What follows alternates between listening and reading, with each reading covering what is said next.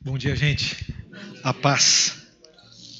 Eu quero meditar com vocês em João, capítulo 14, do verso 1 ao 14. Então, deixem aí a Bíblia de vocês já, ou a Bíblia física, ou aí no celular. Né? Deixa aí já engatilhado que daqui a pouco a gente vai fazer uma leitura bacana. Mas eu queria também, enquanto a gente, eu estava ali no fundo louvando com vocês, lembrei que além daquela afirmação que o próprio Rafa, o pastor Rafael já disse para vocês, que nós estamos nesse mês né, de comemorações de, de 13 anos né, da Rede 80. Isso é, é para louvor e glória de Deus. E o quão maravilhoso é estar numa comunidade, porque desde que, eu, que o Senhor me convocou, que o Senhor me chamou, né, porque a gente nasce para a vida, em algum momento a gente é desperto pelo Espírito Santo e começa a caminhar na perspectiva divina, começa a caminhar tendo Deus como Pai, né, tendo o Espírito nos confortando e consolando nos nossos momentos de dificuldade, e nos é apresentado também um irmão, um irmão querido, que é o nosso Senhor, que é Jesus Cristo. Mas viver essa experiência espiritual só faz sentido quando a gente vive de forma e de maneira comunitária. E viver de maneira comunitária não é simplesmente a gente bater o cartão todo domingo ou dominicalmente num endereço físico como esse. Mas é como o Rafa já disse também em vários momentos aqui do louvor, é uma expressão da vida como ela é, das relações que são compartilhadas na vida. E eu sei que vocês aqui tentam viver isso, assim como eu lá na minha comunidade também tento viver isso. Mas uma palavrinha que sintetiza o que é a comunidade, viver em comunidade, é isso também que o vosso pastor disse, o Rafa, desses amigos espirituais. E eu tenho o privilégio, o prazer e a honra de ter também, além do Rafa, da Fer e de outros aqui, um casal especial que está nos visitando também, que são amigos espirituais que eu tenho. E que na pandemia, naquele olho do furacão que a gente estava vivendo, né, a gente pediu para o Rafa, e o Rafa, com a Fer, foi assim muito generoso e concedeu esse espaço numa noite fria de São Paulo, né? E a gente fez o casamento desse casal aqui. Então, enquanto eu estava lá atrás, né, a gente louvando, eu agradeci a Deus, agradeci a Deus pela vida da Mari, do Arthur, porque não podendo casar com todos os planos que eles tinham e tudo o que já tinham desenhado, a gente veio para cá e foi uma noite maravilhosa. Então, falar de comunidade, de relacionamentos e amizades espirituais, foi inevitável pensar em vocês dois, né, por causa do amor que vocês têm um pelo outro. Isso sintetiza o que é comunidade, isso sintetiza o que são os amigos espirituais. Então, a rede é especial para nós.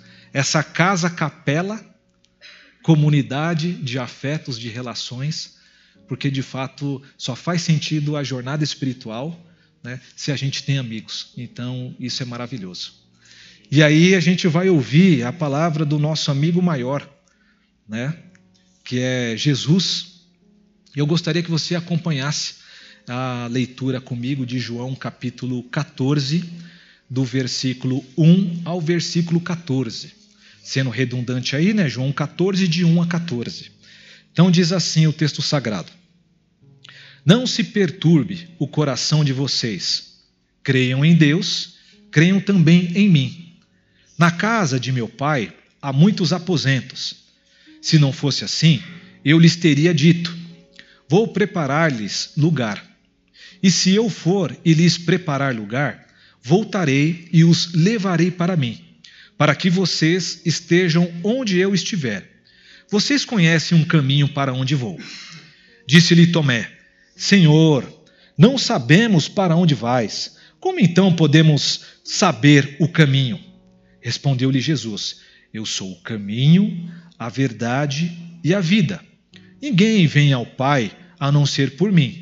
Se vocês realmente me conhecessem, conheceriam também o meu Pai. Já agora vocês o conhecem e o têm visto. Disse Felipe então: Senhor, mostra-nos o Pai, e isso nos basta. Jesus respondeu então: Você não me conhece, Felipe, mesmo depois de eu ter estado com vocês durante tanto tempo? Quem me vê, vê o Pai. Como você pode dizer, mostra-nos o Pai? Você não crê que eu estou no Pai e que o Pai está em mim? As palavras que eu lhes digo não são apenas minhas. Ao contrário, o Pai que vive em mim está realizando a sua obra. Creiam em mim quando digo que estou no Pai e que o Pai está em mim. Ou pelo menos creiam por causa das mesmas obras. Digo-lhes a verdade: aquele que crê em mim fará também as obras que tenho realizado. Fará coisas ainda maiores do que estas, porque eu estou indo para o Pai. E eu farei o que vocês pedirem em meu nome para que o Pai seja glorificado no Filho. O que vocês pedirem em meu nome, o farei. Palavra de Deus, palavra de salvação. Gente, nós estamos ainda é, vivendo uma realidade que é a realidade da pandemia. Nós sabemos da importância da vacinação e se nós estamos aqui quase 100% sem máscaras, é por causa disso. Né? Porque estamos imunizados, mas não quero falar aqui da questão técnica, da importância das vacinas, mas quero falar desse contexto geral né, que a pandemia levou a gente. E sendo mais preciso, você pode estar pensando o seguinte: poxa vida, antes da pandemia, ou como eu estava conversando com a minha esposa no café da tarde de ontem. Né? Quando a gente fala né, e tenta lembrar algumas coisas, a gente parece que perdeu um pouco a memória por conta exatamente desses dois anos e pouquinho, dessa vida que ficou em suspenso por conta exatamente da pandemia. Eu sei que em muitos casos a maioria dos brasileiros tiveram que sair para trabalhar, tiveram que sair para trazer o leitinho das crianças, a sustentação da família. Mas aqueles que ficaram trabalhando em casa ou de repente de forma híbrida, a gente sabe que a vida não foi a mesma e também hoje não é a mesma. O que, que eu quero dizer com isso? Que nós fizemos um caminho na pandemia, mesmo estando em casa, isso aqui não é uma contradição. Olha só, nós fizemos um caminho, mesmo estando em casa, que foi um caminho que nos deixou pensativos, reflexivos do que estávamos vivendo. Sendo mais preciso, do dia para a noite, nós saímos de uma situação que estávamos saindo para ir para casa, para ir para o trabalho, para ir para as nossas relações, e em um determinado momento, assim, do dia para a noite, a gente ficou parado em casa. Nas nossas relações ali mediadas pelo, pela internet, como a gente está aqui, né, sendo transmitido ou sendo gravado para depois compartilhar com outras pessoas que acompanham a gente. Sendo mais específico também, e aí é, é, a nossa relação e a nossa conversa vai ser exatamente da especificidade do que a gente viveu, né? nós ficamos né, paralisados por conta exatamente da pandemia. Seja porque você de repente não conseguiu enterrar um ente querido, seja porque você de repente perdeu o emprego, Seja porque você não conseguiu se relacionar profundamente com aquelas pessoas que são mais caras para você, por conta exatamente do isolamento social. Tudo isso, ou a relação que a gente tinha antes da pandemia, ela foi interrompida. E toda relação, quando é interrompida, traz alguns traumas para as nossas vidas. Sejam elas quais foram, forem, seja a relação de trabalho, do trânsito que você faz da sua casa para o trabalho, seja das relações que você e essas relações mais caras de ir para a casa do pai, da mãe. E eu me lembro aqui, depois de quase um ano trancado em casa, a minha esposa já não aguentava mais e a gente correndo quase todos os perigos por causa da, da contaminação né, da Covid, a gente foi para o norte do Paraná visitar o pai da Simone que mora lá. Mas se a gente não fizesse esse movimento, e sei que você também fez um outro movimento, a gente teria dado PT no sentido emocional. Porque, pessoal, do dia para a noite nós ficamos trancafiados em casa. Então, o estar trancafiado em casa, que teve a sua importância, é bom destacar, mas isso levou a gente a ter alguns outros traumas. Como, por exemplo, eu citei aqui de não conseguir enterrar um ente querido que de repente se foi pela Covid.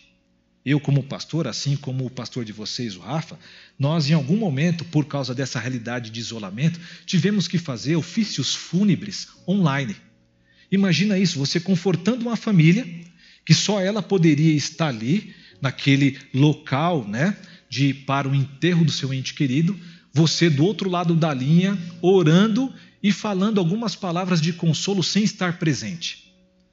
Tudo isso fez com que e ainda faz a nossa vida mais interior, lá o que a gente chama de subjetividade, lá o que a gente chama do mais íntimo. Sabe aquele lugar que só você e Deus sabe e conhece, que a gente, se não colocar para fora, ninguém conhece? É nessa intimidade que mora alguns dos nossos mais profundos medos.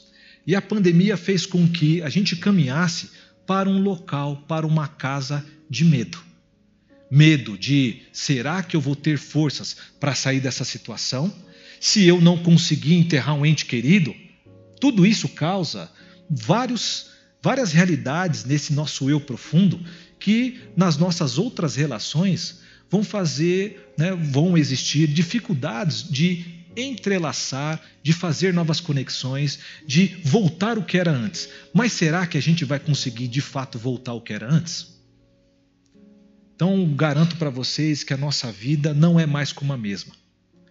Sobretudo com tantos e tantos traumas que nos levaram para uma casa de medo, que nos paralisou.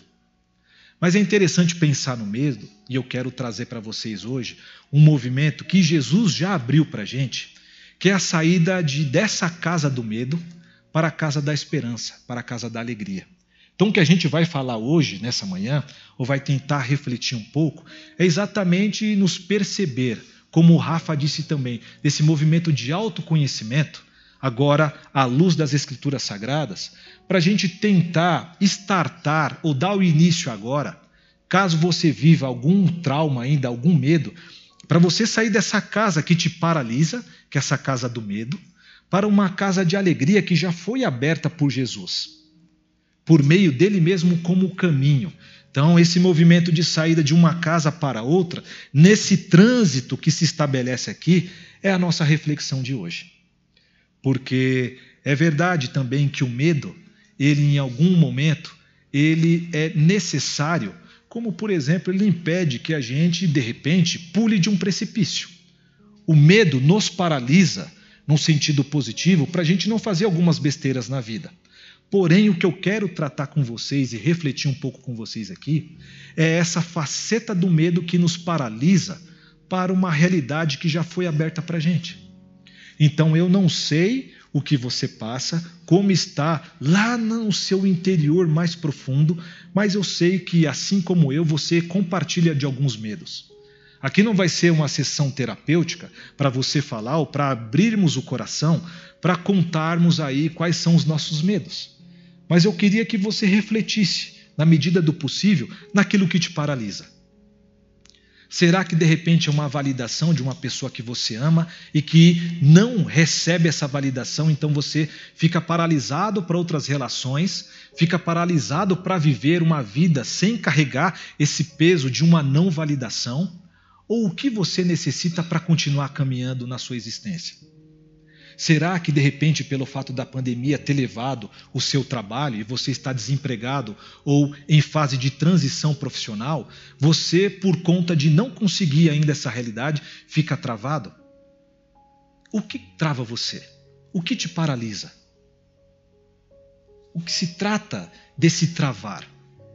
Então, quando a gente, em meio a todas essas realidades de medo que nos paralisa, Jesus vem e, por meio da Sua palavra, nos convida exatamente para refletirmos nele e no caminho que ele já abriu por meio dele mesmo para sairmos dessa casa de medo que nos trava para uma casa de alegria. Porque já disse certo teólogo que é muito caro para mim, que se chama Henry Nouwen, que Jesus é esse que na ciranda da existência, enquanto nós caminhamos, ele constantemente transforma as nossas lágrimas em alegria. Ele transforma os nossos medos em alegria, porque ele é a própria esperança que faz esse movimento. Então, como a gente consegue fazer essa saída da casa do medo para a casa da alegria, para uma nova disposição de existir, mesmo que a vida seja dura, mas com Jesus inspirando os nossos corações, nós podemos em algum momento ter alegria, e aquela alegria junto com aquela paz que excede todo entendimento. Então, quando a gente olha, por exemplo, para esse texto, eu vejo alguns alguns pontos importantes e interessantes para a gente aqui, que nos indica como fazer esse caminho saindo dessa realidade para outra realidade. A primeira afirmação está exatamente no primeiro versículo. Isso é importante, é imprescindível, é fundamental que você se aproprie desse primeiro versículo aqui e leve para o seu coração, porque lá nos perrengues que você passar e como você passar aí na vida como ela é, você se apropriando disso, em algum momento o Espírito vai lembrar e aí você vai conseguir continuar a caminhada dessa passagem que te paralisa para uma passagem de alegria, de transbordamento. E olha só que interessante. O Cristo diz assim: Não se perturbe o coração de vocês. Creiam em Deus, creiam também em mim. Na casa do meu pai há muitos aposentos. Se não fosse assim, eu lhes teria dito: Vou preparar-lhes lugar, e se eu for e lhes preparar lugar, voltarei e os levarei para mim, para você, para que vocês estejam onde eu estiver. Vocês conhecem o caminho para onde vou. Mas novamente a atenção está no versículo 1. Não se perturbe o coração de vocês, creiam em Deus, creiam também em mim. E olha só que coisa interessante. Por que o versículo ou o texto abre com essa palavra de consolo e conforto para a gente? Porque esse texto ele está dentro de um contexto maior e sempre que a gente reflete na palavra de Deus, a gente não pode, em hipótese alguma, ler somente um versículo e fazer teologia em cima desse versículo. Porque um texto está dentro do seu contexto para ter um sentido pleno, uma organização e um significado para as nossas vidas. E esse texto específico, ou João capítulo 14, está dentro de um contexto que é o período de sofrimento do próprio Cristo. Olha que interessante. A partir do capítulo 13, que é um capítulo anterior a esse, até o capítulo 17, é um bloco inteiro que fala do momento mais crítico do ministério de Jesus.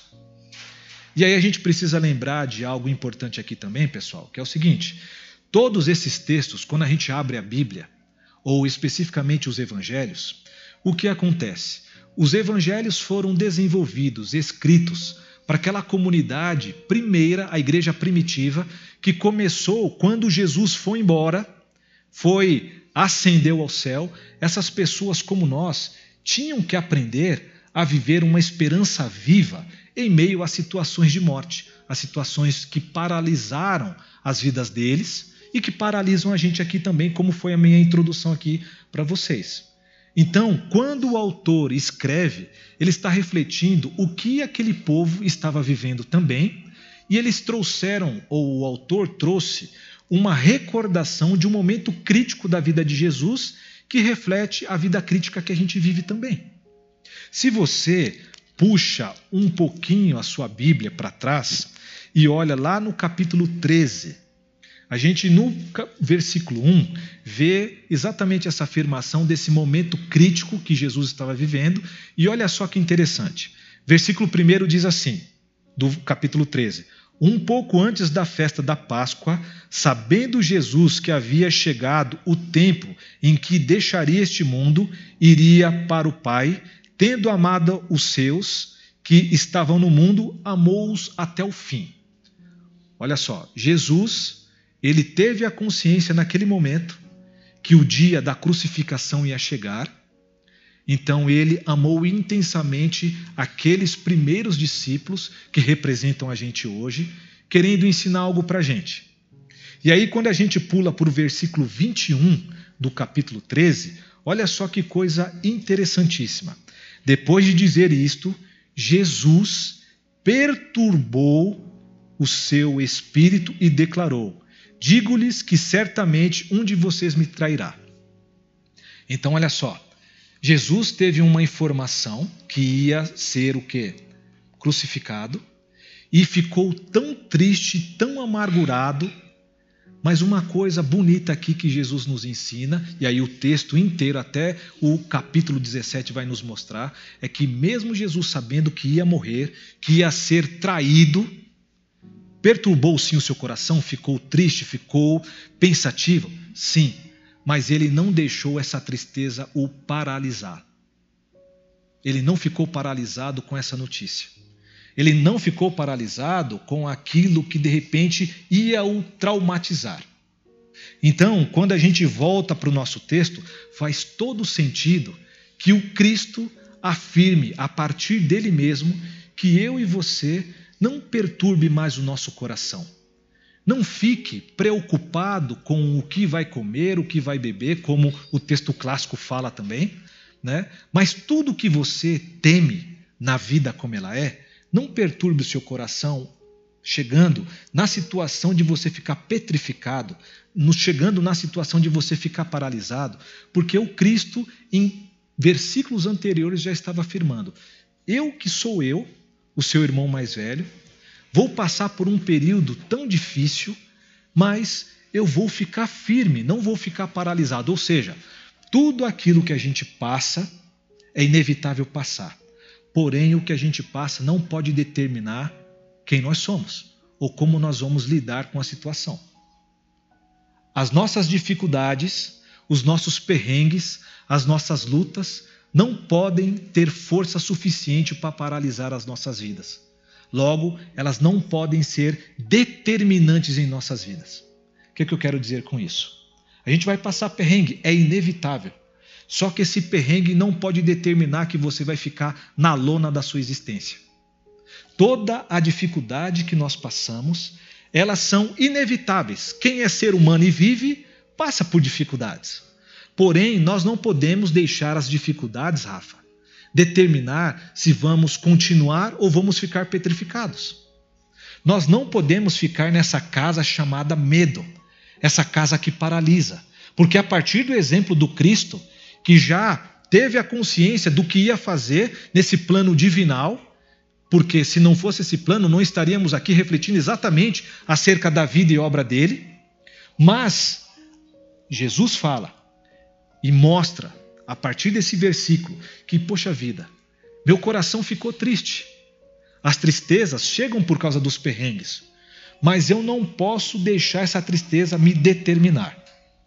Então, qual é a tristeza que te deixa apático, que não faz você levantar da cama, que te deixa amarrado. O que, que você está passando, minha irmã? Que te faz refletir quando você está lá na cama, se você vai levantar no dia seguinte? O que, que você passa? É com a família, com você mesmo?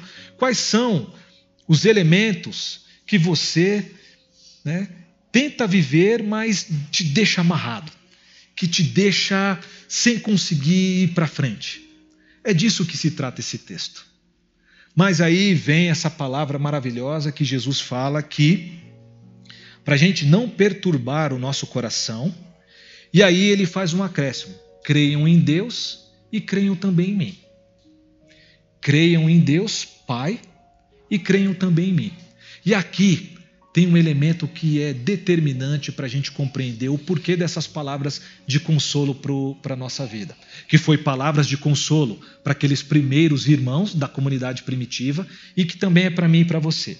Porque olha só, a gente tem aqui Tomé, que é conhecido como aquele que é o homem de pouca fé, que precisa pegar, né, nos machucados de Jesus para compreender que de fato Jesus ressuscitou. Isso aí a gente vê no final do texto de João, né? Em outros capítulos mais para frente. Mas quando Jesus afirma que a gente deve crer em Deus Pai e crer também no próprio Cristo, e logo na sequência vem Tomé pedindo para apresentar qual é o caminho e depois Tomé também nos apresente o Pai, existia uma compreensão até então que Jesus, por meio do seu ensino, por meio da sua, do seu compartilhar de vida, começou a trocar esse pensamento por um outro pensamento. E qual era esse pensamento? Era uma compreensão de que Deus era um ser distante, que assim como a gente vê no Antigo Testamento, Deus sempre aquele que é sempre está chateado e se você não faz as coisas de maneira correta, ele manda fogo descer do céu para fulminar tudo. Então, aquele Deus do Antigo Testamento que tem raiva e que para a gente se relacionar tem que sempre apresentar sacrifícios e tem que fazer um monte de coisas para agradar esse Deus. Jesus vem e fala: Poxa vida, de tudo que a gente já experimentou até agora, das nossas relações na mesa, compartilhando a vida como ela é. Vocês não viram que o Deus que eu invoco é esse Deus das relações? É esse Deus do afeto? É esse Deus carinhoso, amoroso e não tem nada a ver com aquele Deus carrasco que foi uma interpretação até então? Porque o que Tomé, ao questionar, traz para a gente, para nossa aplicação para o contemporâneo, Rafa, é o seguinte: as dúvidas que a gente tem. As dúvidas que a gente tem em confiar em Deus que vai nos ajudar nesse processo da saída da casa que nos atormenta e que nos paralisa para uma casa de esperança. Porque aqui, quando Jesus também afirma que eu vou preparar lugar, ele não está dizendo, minha irmã, que vai preparar a nossa morada celestial como se a nossa realidade pós-morte fosse viver em algumas casinhas feitas por ele lá no céu e esse céu que a gente não conhece. O que o texto está deixando para a gente aqui, e tem um complemento em outros capítulos, é que a casa de Deus é o nosso próprio coração. A casa de Deus, como a gente cantou em duas músicas aqui, a gente prepara põe a mesa, perfuma com a nossa própria presença. A casa de Deus é o nosso próprio coração. E quando fala, cria em Deus e criam também em mim, porque eu sou o caminho, ao crer eu me coloco em marcha dessa casa que até então eu compreendia que estou aqui porque Deus assim quis, porque em algum momento da minha vida eu fiz alguma coisa errada. Então, se eu estou sofrendo, é por causa do castigo divino. Não. Se você compreende um Deus desse, não é o Deus e Pai do nosso Senhor Jesus Cristo. É um Deus que você desenhou, é um Deus que você projetou, ou um Deus que você projetou por causa de relações que você não teve, seja com seu pai, seja com outras vidas paternas ou pessoas importantes na sua vida, e que por não ter afeto com elas, você então fica paralisado, sem autenticação, sem amor dessas pessoas, logo você projeta Deus por causa dessa não relação e interpreta Deus e fica paralisado nessa casa. Mas quando Cristo fala para Tomé, você não viu Deus Pai na minha relação com vocês, e a minha relação com vocês sempre foi de amor. Eu sou o caminho. Esse caminho, então, dessa saída, porque existe uma outra importante observação, pessoal, sobretudo em Mateus, que quando diz que nós somos bem-aventurados, esse bem-aventurado no grego significa ashirei. O que significa essa palavra? Andante, caminhante. Ou seja, nós somos bem-aventurados se continuamos constantemente a caminhada, a jornada, a peregrinação. Logo, se somos bem-aventurados em Jesus, o nosso modo de ser, o nosso jeito de existir é esse jeito que impossibilita que eu fique paralisado por qualquer circunstância. O nosso movimento espiritual é um movimento sempre de caminhar, é sempre de enfrentar seja qualquer realidade. E não ficar paralisado esperando que o céu se abra e venha uma voz divina dizendo: agora você vai ser livre dessa situação. Não. E aqui vou para o final tentando colocar algo para vocês que é o seguinte: nesse movimento da saída da casa do medo para a casa da alegria, existe algo importantíssimo que é o seguinte. Ariovaldo Ramos, um pastor querido que a gente ama muito, um pastor aí fenomenal que existe no Brasil, disse certa vez que a gente tem que parar de conjugar o verbo sofrer. Porque quando a gente conjuga o verbo sofrer, lembra lá daquela hiena antiga do desenho animado? Ó oh, céus, ó oh, vida, por que disso, por que daquilo? É mais ou menos isso. Quando a gente conjuga, por que eu estou sofrendo?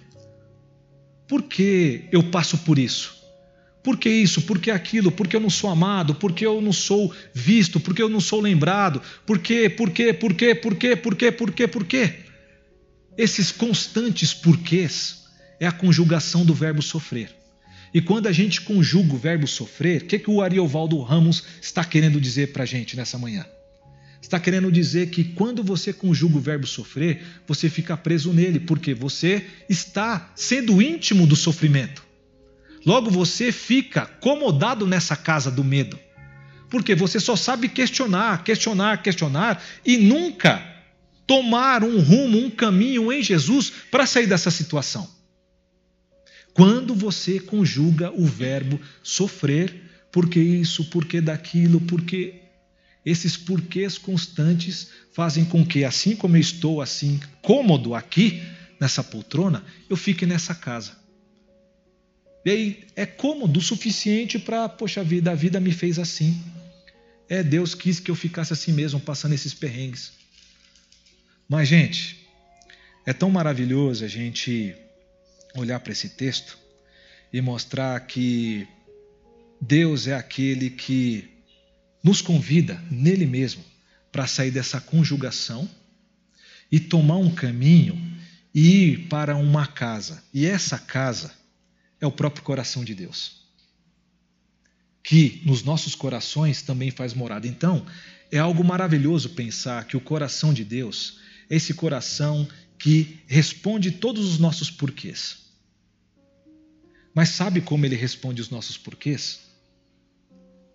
Conjugando as nossas relações. Porque olha só, o conselheiro, que é aqui o Espírito Santo, e se a gente desse prosseguimento na leitura, a partir do verso 15, a gente vem e vê que Jesus promete o Espírito Santo para nós.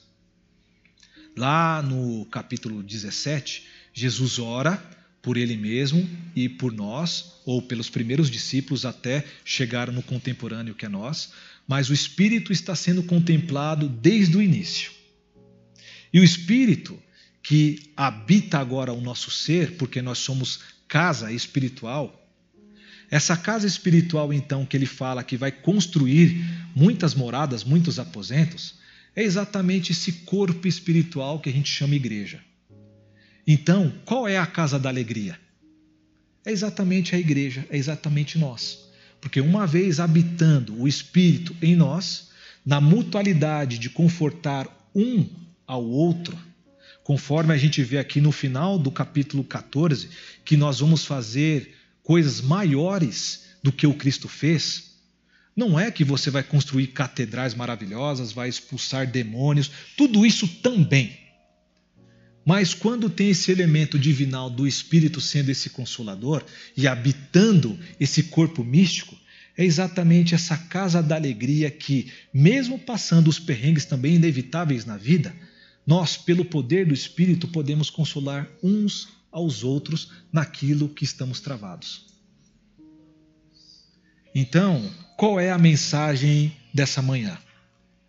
Jesus, sendo o caminho, é aquele que nos tira e nos pede para que o nosso coração não fique perturbado, perturbado pelas dificuldades e agruras da vida, as dificuldades, os perrengues da vida. Tomemos nele mesmo o caminho de volta para a casa do Pai, porque ele já está preparando muitos aposentos e quais são esses aposentos? É o Rafa, é a Carol, é a Fer, é a Simone, é a Mari. São vocês todos aqui como aposentos que eu posso entrar e ser consolado por você mesmo nessa vida chamada jornada espiritual. Então, nessa manhã, o que eu gostaria de deixar para vocês é exatamente isso. É inevitável a gente passar por perrengues, mas os perrengues não podem determinar as nossas vidas. Na segunda-feira da nossa existência, a gente tem que levantar para trabalhar. Na segunda-feira dos nossos afetos, a gente tem que dar um beijo nas nossas esposas, nos nossos maridos e cuidar dos nossos filhos. É óbvio que eu posso ser um tanto quanto simplista aqui, falando que é somente ter uma disposição que a gente sai dessa situação de medo paralisante para uma realidade de alegria. Não. A gente precisa procurar psicólogo, terapeuta e tantas outras ferramentas para a gente ser destravado nisso que nos travou um dia. Mas uma vez estando como comunidade, sendo comunidade, a gente pode, pela experiência da vida, pegar de repente o Rafa que já passou por uma situação assim e que já superou essa dificuldade, e pela experiência dele sendo influenciado, inspirado pela vida do Rafa ou de tantas vidas aqui, a gente sai dessa situação. Porque somos caminhantes, bem-aventurados, pegando na mão um do outro, a gente faz em Jesus essa passagem dessa casa que nos paralisa para uma casa de alegria. E encerro dizendo o seguinte para vocês.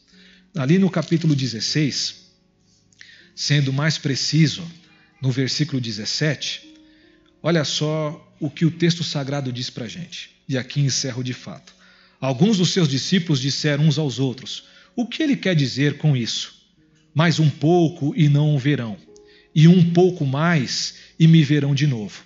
E por que vou para o Pai? E perguntavam: Que quer dizer um pouco mais? Não entendemos o que está dizendo, Senhor. Jesus percebeu que desejavam interrogá-lo a respeito disso, pelo que lhes disse: vocês estão perguntando uns aos outros o que eu quis dizer quando falei, mais um pouco e não me verão, um pouco mais e me verão de novo. Digo-lhes que certamente vocês chorarão e se lamentarão, mas o mundo se alegrará, mas o mundo se alegrará. Vocês se entristecerão, mas a tristeza de vocês se transformará em alegria. A mulher que está dando à luz sente dores, porque chegou a sua hora. Mas quando o bebê nasce, ela esquece a angústia por causa da alegria de ter vindo ao mundo um menino. Assim acontecem com vocês. Agora é hora de tristeza para vocês, mas eu os verei outra vez, e vocês se alegrarão, e ninguém lhes tirará essa alegria. Ou seja, nós passaremos perrengue. Mas assim como uma mãe que espera um filho, naquele momento do parto, sente todas as dores do mundo, nós estamos exatamente nesse momento das dores do mundo. Vamos passar perrengue? Sim, mas naquele dia, naquele dia maravilhoso, quando o choro romper o silêncio e a tensão da sala, que quando o médico dá uma palmadinha no bebê e ele grita com fôlego de vida, trazendo alegria não somente pelo médico, para o médico, mas para a mãe e para todos aqueles que estão ali no aquário tentando ver, né, o filhinho nascer. Essa é uma metáfora que nos mostra exatamente a nossa peregrinação. Então, continuemos a peregrinar, sofrendo, sim, mas buscando recursos no outro que contém o espírito para nos consolar pelas experiências, pelos traumas que já passaram e que cicatrizaram para nos mostrar que existe um momento de alegria ainda. Então, as tristezas não são determinantes e não são únicas ou em definitivo, porque a casa de alegria está logo ali nos esperando. E qual é a casa da alegria? Esse ajuntamento aqui. Então eu convido vocês para mais uma vez e com toda a liberdade que eu tenho, porque eu estou em comunidade também com vocês, peço que o Rafa e o grupo de, de música Volte aqui para trás e vamos juntos cantar, de repente, a primeira canção que nos chamou e nos convidou exatamente para significar em Deus essa morada. Então, Deus te abençoe, Deus te guarde, Deus te livre de qualquer tipo de mal e vamos celebrar essa casa de alegria que é a nossa vida em comunhão. Amém?